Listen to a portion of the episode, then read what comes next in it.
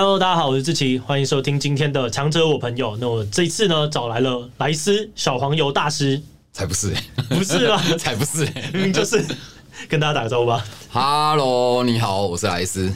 好，莱斯是一个知名的小黄油频道，会这样子讲吗？不会啊，绝对不会。那你会怎么介绍你自己？首先不会讲知名，第二不会讲小黄油频道。为什么？因为我就是一个普通的 YouTuber 啊，还好吧？哎、欸，你也有个二十万吧，二十万订阅吧？呃，快三十。对啊，这很多人知道，好不好？哎、欸，三十个小巨蛋人知道你？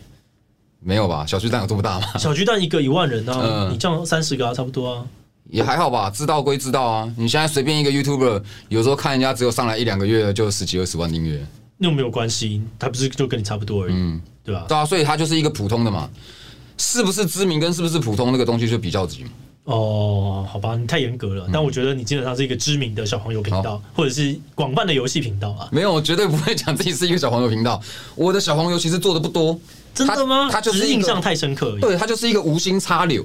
你那时候怎么开始的？就是游戏频道，而且你做的跟一般的游戏实况不太一样嘛？因为一般的游戏主他们比较像是玩一种游戏，我觉得他们都会很专精在某一个上面。嗯，然后但是你没有，你是广泛的在介绍各种游戏。所以有点在像是在图书馆里面，或者是你知道小时候会有那种游戏的那种出租的店，然后这边挑游戏的感觉。嗯，你怎么开始这段路？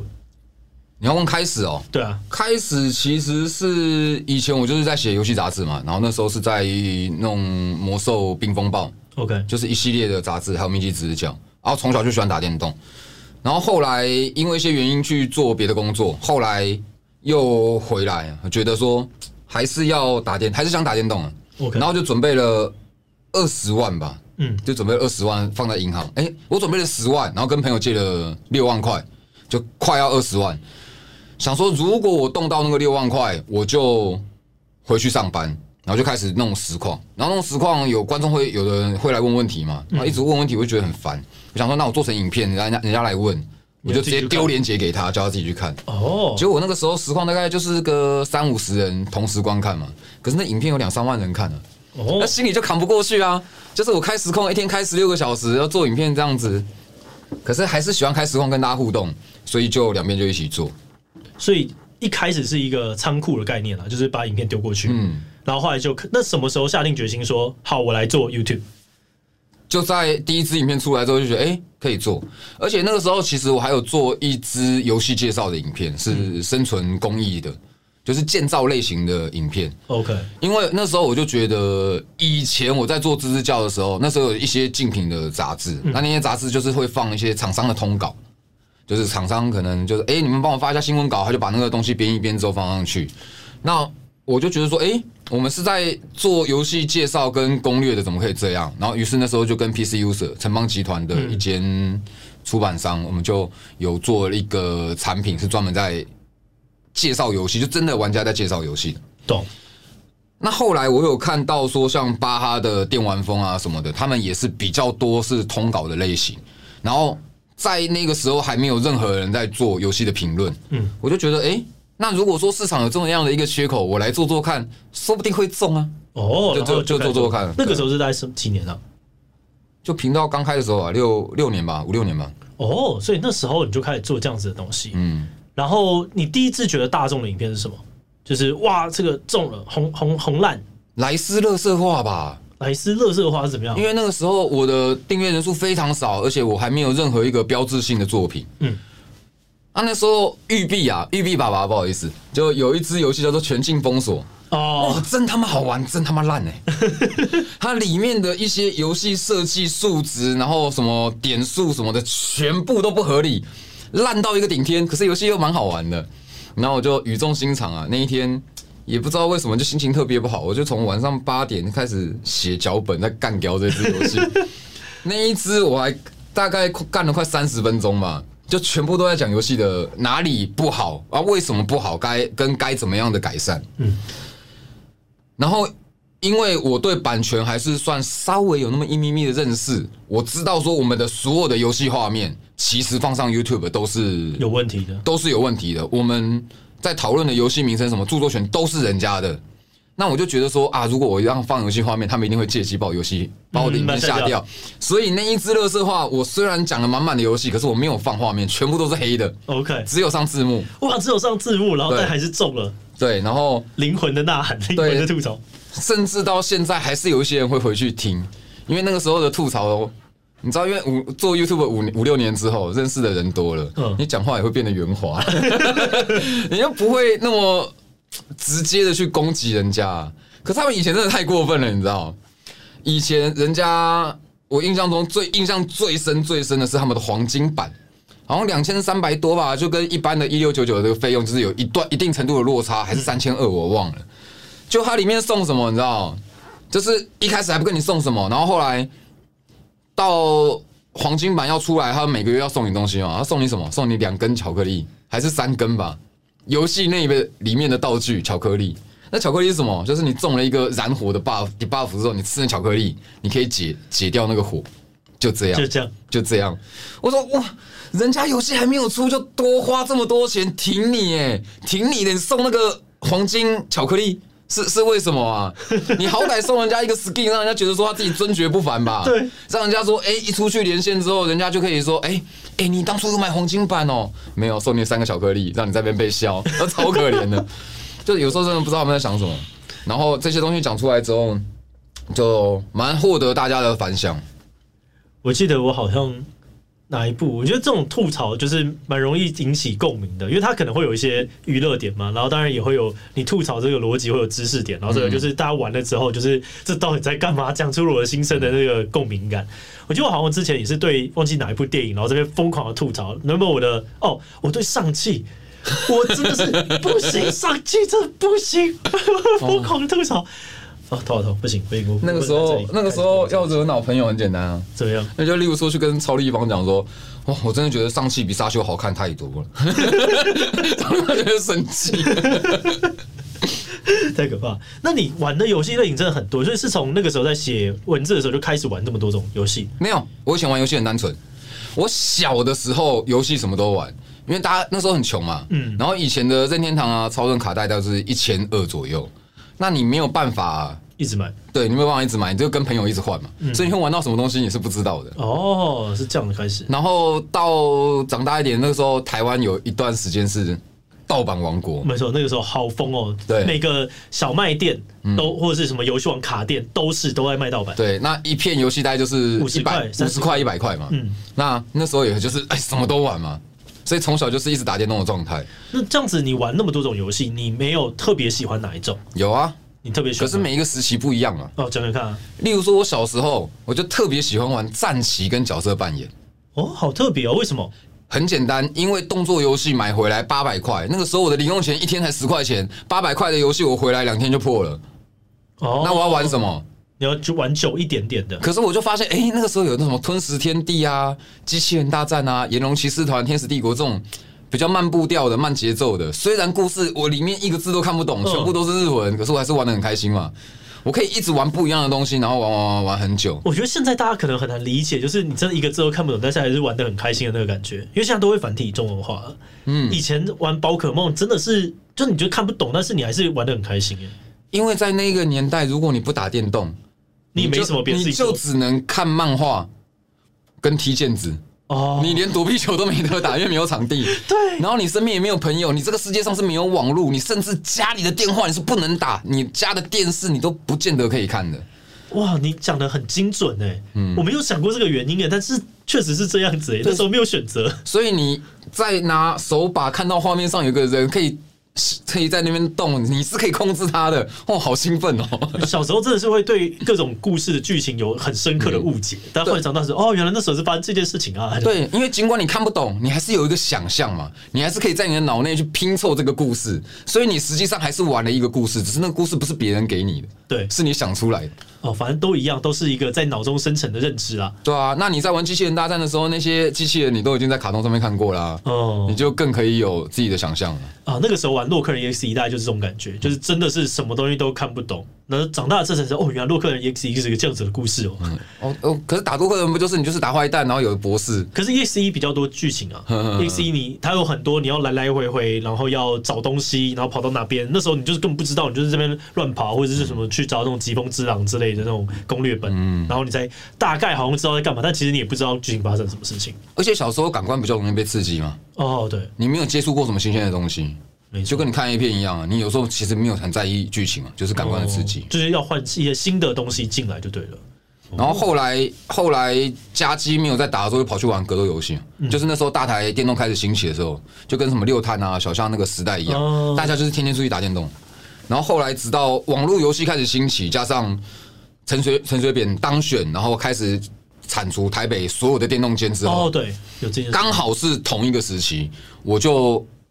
呃，去做杂志业，然后那时候网络游戏刚好兴起，我就踏入了这一行。哦，那你后来，你刚刚前面讲说你喜欢战棋，那接下来玩还玩什么游戏？就格斗游戏啊，就格斗，就进格斗游戏。那现在呢？现在哦，现在卡牌类型的。哦，既然卡牌类型的，你都玩卡牌的电动吗？不是玩实体的卡牌？不是，不是。其实我卡牌类型是，我觉得我的。频道里面有非常大一群是卡牌玩家，哎，哦，而且我只要出卡牌的独立游戏，流量都是很好的。哦，我其实很少玩卡牌的电动游戏。哼，你喜欢卡牌对战？我非常喜欢，我不喜欢卡牌对战。OK，应该讲我不喜欢集幻式卡牌。怎么说？因为我一直觉得打电动不要花太多钱，从小到大的观念。哦，而我第一款集幻式卡牌就是炉石战记。我有一个朋友，他就是玩魔法风云会，花了超级多钱，是我觉得很不认同的。懂？那我就我也不喜欢一直花钱抽卡的那种感觉。对我来讲，我一直觉得他是赌博，就跟手游一样。他是赌博，他真他就是就是我也觉得他就是赌博啊！因为看到他那个心情，然后抽到那个卡，然后我觉得如果你今天要弄一个牌组，有一张卡很珍贵，你抽到那张卡应该是很开心，你终于可以做某一个 build。而不是告诉我说这一张卡可以卖多少钱，你要拿去卖。我觉得他违反了打电动是要开心的本质，因为你开心的来源变成是赌博了，那我觉得不合理啊，就不合理。你给他一个这样子的定义，也不是定义，就是赌博赢钱这件事情，我不会觉得开心，因为这个赢钱，你除非作弊，不然你没有办法复制。嗯，那不能复制的钱，你就是捡到的钱嘛，没有意义嘛。懂，我觉得像宝可梦，他就把这件事情做的比较好，就是你有很一般的牌，嗯，你一个小学生，你也可以用非常非常合理的价格，你就组好一副牌，嗯，然后呢，你这些大人，你想要玩这种比较高版本啊、赌博啊，然后交换或者是贩卖的，嗯，你也有特别的东西可以去做。所以现在玩卡牌游戏可能没有像以前那么贵，但以前的确玩，可能像是游戏王啊、魔法风云会的时候，真的是蛮贵的，嗯，因为我看到那种。魔风说什么啊？今天要出什么 DLC？可不可以借我多少钱？我要去买什么？就我就是那一间店的什么几何，我要包下来。但我就听不懂啊！啊，一千多块买一款游戏回去玩，不是也开开心心的？你就一定要去玩，也是好几个小时。你像买一个战神，哇，玩好久好久。啊、所以我不太喜欢奇幻式卡牌，是这个原因了。了解，但是你就觉得卡牌的这种电子游戏其实也是很好玩的。嗯，像杀戮尖哦，我是从杀戮尖塔开始真正迷上去。杀戮尖塔是一个怎样的游戏？杀戮尖塔，它就是目前几乎所有 PVE 卡牌游戏的算是一个根本吧，一个始祖。它它不是第一个做的，可是它是做的最经典、最红的。你一回合可以拿三点费用，然后你有一个卡牌的 build，你可能手上有二十张牌，然后每一个回合抽五张。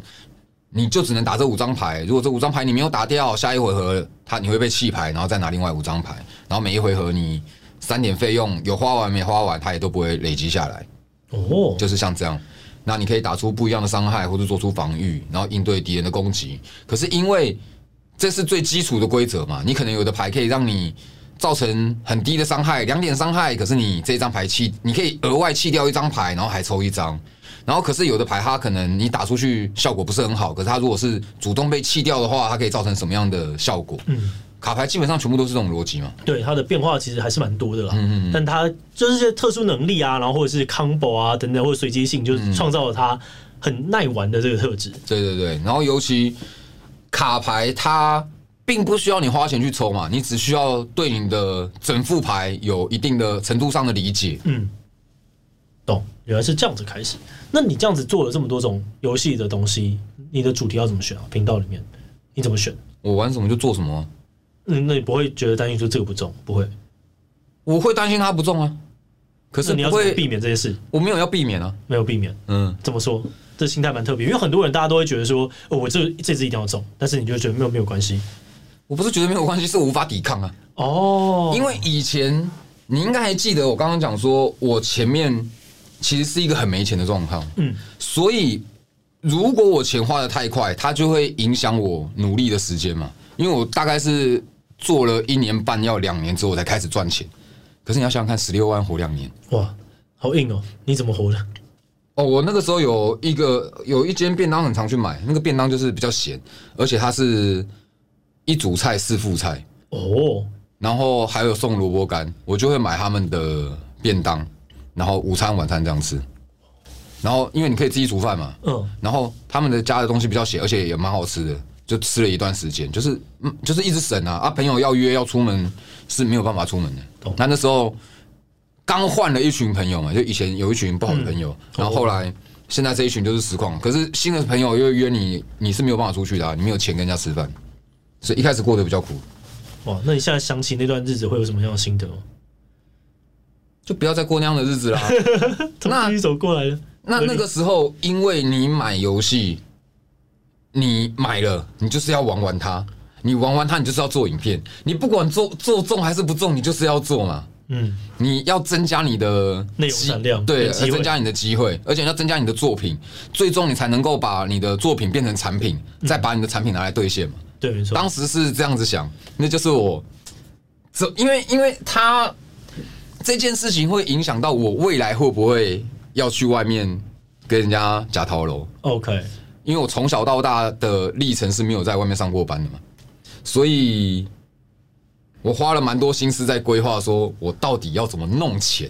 弄钱这件事情对当时的我实在是太重要了。我觉得，呃，你是我很早发现说你很认真在弄钱，然后有把商模放在你的频道规划里面的人。嗯，就是这件事情，你一开你你有哪些假想，或者是你一开始怎么开始的？可以跟大家分享吗？那我一开始其实幻想的是我 Twitch 要赚钱，OK，然后花了很多时间在经营 Twitch 跟人数，然后人家我。第一个工作我印象很深，我我先讲，Twitch 一般来讲，对于一个实况组，我觉得你的基本价钱一个小时要三千到五千，不管你人数多少，嗯，就是你的人数可能一百多，你的一个小时的费用大概是五千，你就算人数只有二十三十，你最低最低也不能低于三千。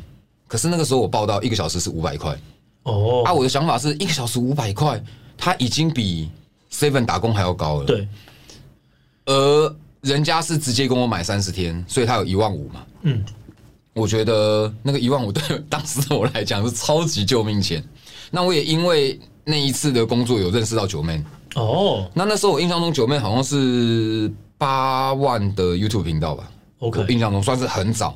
那他也有跟我分享了一些频道经营的方式，我才开始想说，哎，原来 Twitch 可能真的赚不到什么钱。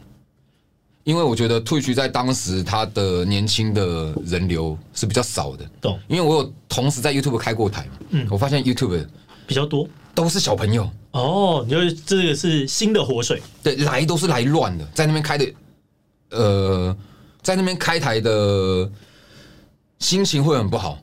虽然人多，可是它会让整个品质很下降，所以后来我还是留在 Twitch 开台。可是这表示。人其实是一直在往 YouTube 流嘛，小朋友都在那一边，他们总有一天会长大。那既然人都在那边流，我应该要花更多心思在 YouTube 上面。然后后来也没有管那么多，还是在靠广告费，就是那个 YouTube 的分润广告在慢慢撑。因为那时候流量就开始有一点点，而且也没有任何一个竞品频道，一个都没有，所以我就做的很开心。然后什么游戏也都会做。后来才发现，大家的商案都会去发到 YouTube 上面，会希望我制作影片。嗯。啊，那个时候也开始发现哦，原来独立游戏之所以独立，有很大的一部分是因为他们没有钱。哦，这是一个很真实的事。对，那如果我要一直玩独立游戏要赚钱这件事情，太太困难了，太困难了。因为我要赚钱，首先要先等他们赚钱。对，就它就是一个循环的悖论，嗯你必须要让那个轮子动起来，你才有办法从他们身上拿到钱。所以我就开始不排斥手游了嘛。嗯，虽然我就很不喜欢抽卡，我也不喜欢这种赌博的东西，我也不认同那种你要花钱，你只要花钱就能变强的这件事情。可是不认同是一回事，吃饭吃那个也不是赚钱，就吃饭是另外一回事。因为像我现在就比较少接单支的手游的广告介绍了嘛，除非我觉得说这次游戏我玩一玩，真的觉得蛮不错的，嗯，我就会接。啊，可是这个有时候你玩玩不错，不表示人家营运就做得很好，嗯，有一些锅，哎，没有锅锅来了就扛了，没差了。哦，这样开始，所以从认识了 Joeman，然后知道一些频道的经营。那我好奇，就是因为我们是做时事的，我觉得时事频道的经营跟游戏频道的经营一定有非常巨大的差别。你觉得在游戏频道的经营上面有没有什么特殊的小撇步，或者是你觉得哦，这一点真的跟其他人可能是差很大的？你有跟别人聊过的？没有哎、欸，我觉得也不是没有，我觉得我的经营算比较佛系，我会很受到流量影响我的心情，可是那个流量可能不见得会影响。我做的内容，OK，应该应该是它不见得会影响我做的内容的选题，可是我可能会依照大家的喜好去做一些更改。就像你认为我我真的是那么色情的人吗？我真的是平常跟你聊天就一直开黄腔吗？是，没有认真讲，我们平常聊天有开黄腔吗？有有有有有有。好吧，那你都这样讲的话，好，没有。下面这一段我就不知道怎么讲，没有，因为其实。以前的我都是会比较逻辑分析游戏哪里好玩哪里不好玩。嗯，我后来发现大家其实没有那么喜欢，没有那么在意知道游戏哪里好玩哪里不好玩。嗯，那那个地方的比重可能就少一点。那我做影片第一二年，我开始意识到一件事情是续看率这件事情很重要。嗯，如果人家在前三十秒一分钟愿意留下来，他留下来的机会越高嘛。那所以我开始理解说，哎，那我是不是要在影片中间插一些笑话？那插一些笑话，我后来发现有一些笑话会很尬，嗯，有一些笑话，尤其对男性受众来说很重，很好开，很好开，就是简单好用。就跟国文讲的，就是这个就是廉价有用的手段。就比如说大便跟尿尿就是有用，内内就是有用。这一些下流的黄色笑话，嗯。它就跟当初的韩国瑜是一模一样的哦，讲出来就有人笑，你自己都不知道你自己讲了什么，大家就觉得很好笑。就是只要讲韩国瑜，对，第荧幕前就是有人在笑，对，莫名其妙。现在有的时候我也不知道为什么笑，我自己我自己可能不小心笑了两声，人家就会觉得很好笑，他们就觉得我的笑声就是一个淫秽的表现。我也我也不知道为什么会变成这样。能够懂。然后刚刚这边就讲一大堆，这时候我就想说，这个好像不太行，这个不太行。我又在讲一些糟糕。有吗？我有讲的很糟糕吗？好了，没有。频道调性不一样了，频道调性不一样。就是我已经把你套上了这个莱斯滤镜。嗯嗯嗯。哦，因为其实有一段时间，人家会觉得说啊，莱斯就是做小黄油的影片啊。可是其实我小黄油比例不高哎。哦，我觉得这个概念其实跟我们的有点像，就我们其实做快时事或者是做政治的题目，其实真的做的超级无敌少。嗯，就是以整个比例来说，根本就少到爆。但是这个东西的。标签就是那么的强烈，跟那么的显眼，对吗？你想想看，有谁就是会说你们就是绿区，就是说你们是什么中共同路人？有什么人？对，就是特别关心政治时事的人，是特别关注小黄油的我，就觉得你是小黄油的始祖。那因为演算法的关系，他就只看得到你的频道有那些影片嘛。哦，对，那像我的频道，我可能一个月就只出只出那么一两支，可对于那一个人对我的印象来说，他就是每一个月就要看到我做一两支小黄油。他不知道我其他二十八天在做什么，懂？原来是这个样子，没有，真的是这个样子了。懂懂懂懂懂，我我我没有就是任何觉得不对的意思。还有一个原因是因为小黄油对当时的我来讲产出很快，因为一支游戏我可能要玩，像独立游戏大概是四六八，有的大概会到十二或十六个小时。对。甚至有一些三 A，它可能就是要四十个小时，因为前一段时间真的好久，哦，我现在没有办法玩那么久的游戏，要很玩很累，嗯。前一段时间很流行一些开放世界啊，你大概玩就是四十个小时到一百小时，它在一支影片的制程上，对我来讲压力实在是太大了。那你知道小黄油有点像毒品一样，它就是你可以花三十分钟玩，三十分钟写脚本。出来流量比三 A 大作好好几倍的那一种，哇，这个是成长吗？啡，你在狂打？对啊，那个时候你小黄油吗？啡，对，然后大家的的反应又超级好。所以假设我们今天我们想要来认真进攻这个游戏市场，好，志祺七七要来，你知道我们也是仔仔，要来开始好好做，嗯，放弃三 A，好好做小黄油，你觉得你这会建议我的事情吗？我会建议你找我一起合伙，我们一起做。真的假的？真的啊，真的啊。好，一起做啊。好，一起做。我其实我想做游戏，想做很久了，可是一直没有空。没有，我不是说，呃，我不是呃，做游戏，我觉得这是一个之后可以考虑的事情。嗯、我是说做游戏频道。哦，再做一个，再做一个游戏频道，专做小黄油。其实你知道为什么大家不做小黄油吗？为什么？因为它没有流量啊。因为它，因为它会，它会导致你的频道变得很不健康。哦，懂意思。这个你应该有深刻理解嘛。然后它又。不是一个可以赚钱的事情，因为它是小黄油，它对，它有很多黄标跟一些问题。然后在当初，当初那一个时机，国产的小黄油还没有蓬勃发展的时候，那个时候你做小黄油这件事情，你又拿不到钱，然后你又会被黄标。那像我现在，我可以从其他地方弄钱了，那我。就不管嘛，小黄油我还是喜欢，我还是做啊，我就不要开盈利就好了嘛，我也没差，嗯、反正那个 YouTube 也拿不到，也拿不到多少广告费，懂。所以小黄油没什么频道在做，是因为这样。可是其实还是有一些小黄油频道，嗯，可是因为本身他们就很容易被流量限制的关系，你也看不到。然后当他们花了很多的心思在那边做半年、一年、两年，还是做不起来之后，就离开了嘛。了解。那假设我们今天要认真做一个游戏频道，你会有什么建议给我们吗？前辈的指点？你没有这么，我觉得我也算不上什么前辈，因为我就只是做我想做的东西啊。那假设我们要做，你就做你想做的东西啊，就做我想做的东西。然后比如说战神，我要玩超久，因为我就是超级爱叙事游戏。嗯嗯。然后我就 要每个都要玩超级久。我觉得台湾这边有一个超级大的缺口，一直没有人做，什么，或是没有人做得起来。可是我觉得你可以，因为你有强大的团队，什么？跟训练多年的读稿机。哎呦，请说说。台台湾没有什么人在讲叙事类的东西。叙事类，你有注意到一件事情是，所有的 YouTuber 在讲游戏故事的，嗯，频道？都是中国那边，都不是都不是台湾口音。嗯，我不我也不知道是不是中国那一边，因为有可能是马来西亚嘛，对，有可能是新加坡各地，就是不是台湾口音。你是指说叙事类，是指叙事叙事类的游戏，还是不止啊？像呃，乔伊那种乔伊，好，这我不知道，这是一个什么样的频道？乔伊是游戏不止不止游戏这两大系列，嗯、他们还有蛮多经典名句。呃，他会讲很多游戏外的事情，或是在在介绍一支游戏的时候，他也是比较强调游戏故事的方面。OK，那我觉得这样子的内容，它的优势在于，你对这支游戏没有兴趣的人。哦，可是你对这一个人有兴趣，你也会想来听听他讲故事呢。嗯，那像我的劣势是，我是比较重视游戏系统的人，我比较在意我在玩的当下好不好玩。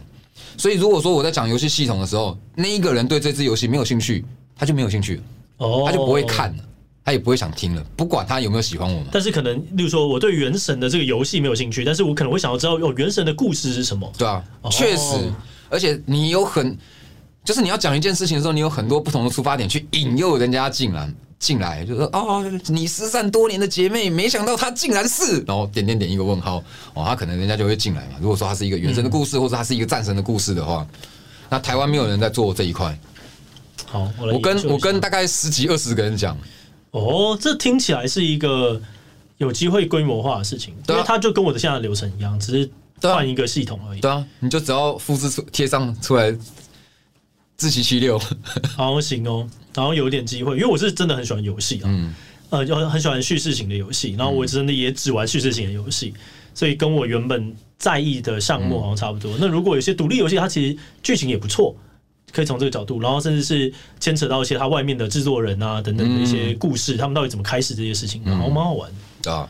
就像游戏机密也不是台湾的哦，对，没错，嗯，哦，游戏机密我有看。好，玩家机密吧，哎，玩家机密还游戏机密，玩家机密。我忘记了，好，没有差，就农场频道。好，这个好像行哎。好，最后随便乱聊，你有有什么你你想要聊？我觉得刚刚那个啊，我可以再给你一些提议，就是你们刚刚那个类型里面啊，没有提到的是 best impact，最佳冲击，我觉得那是你们可以适合做的。好啊，没有，我们就现在这支这支把它聊掉。刚刚呃，就是我刚跟莱斯的这一支影片之前，就我们在录那个过年的一个特别计划，所以那边是一个年度游戏的排行榜。所以莱斯说，你说最佳的影响力游戏，我们没有讲到。对，那一个游戏里面，其实我玩的是比较少的，嗯，可是我之前玩的比较多，就是像 Greece 啊，或者是。还有那个名单，奇妙人生，就他的那一个类型，其实比较多是在讲社会议题，然后针对一些心理的疾病，例如说忧郁症啊、躁郁症，或者是多重人格，嗯，这一些东西，我也觉得它很适合放在你们频道来讲这个东西，不管是自欺欺欺，或是你们要新做一个游戏频道。哦，好。这个我来研究看看，最佳影响。那这今年得什么？你知道吗？今年得了暮色什么的，The Dusk Fall。好，这个我完全不知道这个游戏。嗯，他用很特别的方式，他可以做成动画，他不做，他做成定格的动画，然后剪影。你可以稍可能有兴趣可以查一下。好啊，好。然后一般其实我们在看 TGA，我们是我们不看得奖作品，我们会看全入围。看全入围，就是我们会。因为像我做的影片，就是会看他们的入围有哪些嘛，嗯，去评断说他们的这次的想法是怎么样。对对对，然后跟猜哪一个会得奖。然后其实 TGA 每一年啊，我自己的理解啊，他们每一年年度游戏大赏都是六个入围，其他都是五个入围。然后那个六个入围里面，通常都会有一支独立游戏。哦，是给一个位置吗？对啊，就像浪猫今年就有就有上，对对对对对，看就不会得奖。因为好像印象中每一年的 TGA 好像独立游戏都不会得奖，可是都会摆一个位置给他，这样子也是蛮好的，就是那边就是一个很重要的位置嘛，让大家认识他。对，就是我觉得摆在那边就当做已经是被超级肯定。哦，对，嗯，哦，这样子也是不错。那你这次看到哪一个得奖你最开心？有吗？或者入围？贝欧妮塔，贝欧妮塔。虽然我觉得他就是会得奖，我觉得他不得奖没道理，Okay. 太神了这一支。太神了哇！那你讲到让我想要去玩呢。嗯，哎、欸，我上一个说神的啊，我上一个说太神的是《最后生还者二》哦。我也认为他一定会得奖。OK，可是因为我觉得他有没有得啊？他有得啊，他有得，他有得。那就那一年我 TGA 不敢讲，不敢做影片啊。Okay. 我觉得我一定被喷翻啊。可是他得什么？就年度游戏啊。哦，我还没有玩那一，而且他年度游戏那一年我印象特别深，我特别不敢讲。OK，因为其实。相较之下，我是比较不希望他得奖的，懂？因为那一年的独立游戏是黑帝斯，哦，我心里一定是挺黑帝斯嘛。不管我不管大家对于《最后生还者二》的评价怎么样，或是我多喜欢《最后生还者二》，那都不管。黑帝斯在我心中的地位更高，懂？可是独立游戏印象中就是不会，我还没有玩《最后生还者二》，嗯，因为我就是有大家很多人讨论，我就觉得说，好吧，那我就先不要玩。然后，而且我也是。大概到前几个月，我才把《最后生还者》，也就是它重置了之后，我才、嗯、我才开始把它玩掉。因为我玩旧的，我实在是不太行，就会觉得、嗯、呃，这个好卡、啊。这个那个时候我以为是像之前的太七一样，是就是对对对，就是整个是全新的画面。然后一开始在跑片头的时候，我突然闪过一个不妙，就啊，糟糕，原来是这个样子。那我还是玩了一下，但我就有发现说，不行，在我玩了玩战神之后，对我来讲有点辛苦。对节奏、UI 设计跟那些流程，如果没有大改的话，其实不符合现在玩家的。对，他就是卖情怀。对，所以我觉得就是需要好的游戏一出，就是要赶快玩一下。我觉得要看，真的要看啊。OK，因为其实像独立游戏，你要说什么二零一三年啊，或是二零一四年出的独立游戏，还是有蛮多很厉害的东西。而且我会比较喜欢玩独立游戏，是因为三 A 大作他们是不能冒险的。嗯，那因为他们不能冒险，所以你玩到的东西永远的都只有那一些，所以你能看的只剩下剧情，剩下的东西都是玩法上的。我觉得这件事情蛮有趣的，就是我之前跟呃一个台湾蛮蛮知名的一个游戏制作的制作人呃聊过，然后说在很多的地方，就是这些大厂他们会去承担这种在一一些生态系、一些领域里面，是大厂会承担这个尝试跟突破。